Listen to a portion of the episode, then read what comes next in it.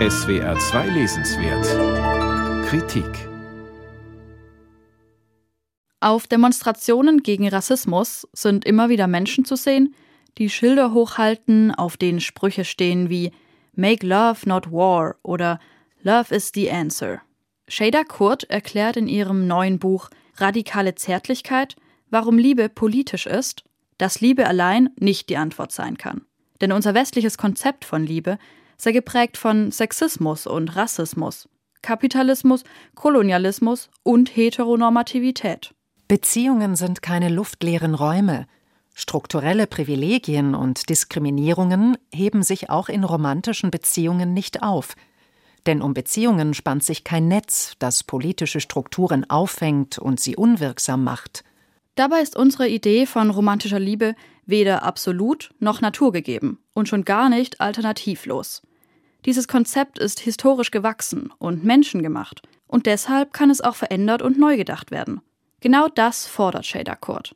Dass wir die Normen, die unsere Beziehungen prägen, als kulturelle Konventionen erkennen, aus denen sich Hierarchien ergeben und angebliche Abweichungen. Eine dieser Normen ist die Monogamie. Seit jeher hegten Cis-Männer ein großes Interesse an einer Verpflichtung ihrer Ehefrauen zur Monogamie. So wollten sie sicher gehen, dass ihre potenziellen männlichen Erben tatsächlich ihre genetischen Nachfahren waren – es ging und geht um die Wahrung von Besitzverhältnissen.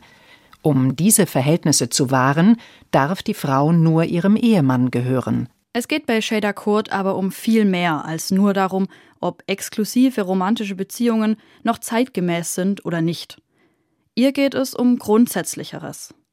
Eine neue Form der Liebe heiße nicht weniger Verantwortung oder Unverbindlichkeit.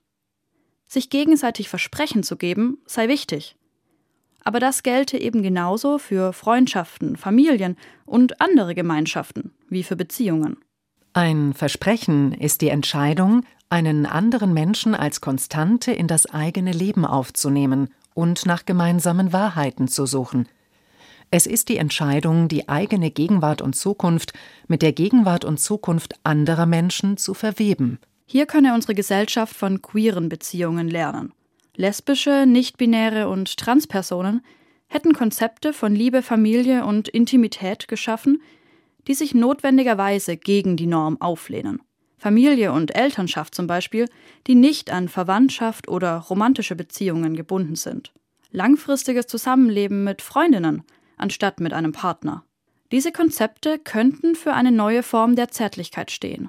Shader Kurt nähert sich ihrem Thema, der radikalen Zärtlichkeit, in Kreisen, in assoziativen Ketten an. Mal sind die Kreise klein, mal so groß, dass man das Gefühl hat, abzudriften.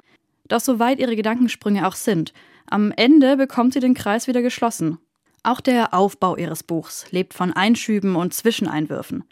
Hier ein Glossar, das Begriffe wie cisgeschlechtlich erklärt, dort ein E-Mail-Verlauf mit der Philosophin Silvia Federici. Dazu kommt ein sogenanntes Alphabet der Zärtlichkeit, und sogar Karl Marx kommt in einem fiktiven Interview zu Wort. So wirkt radikale Zärtlichkeit zeitweise wie ein buntes Sammelalbum, in dem sich persönliche Erlebnisse und historische Abrisse mit philosophischen Theorien abwechseln. Das ist spannend und unterhaltsam.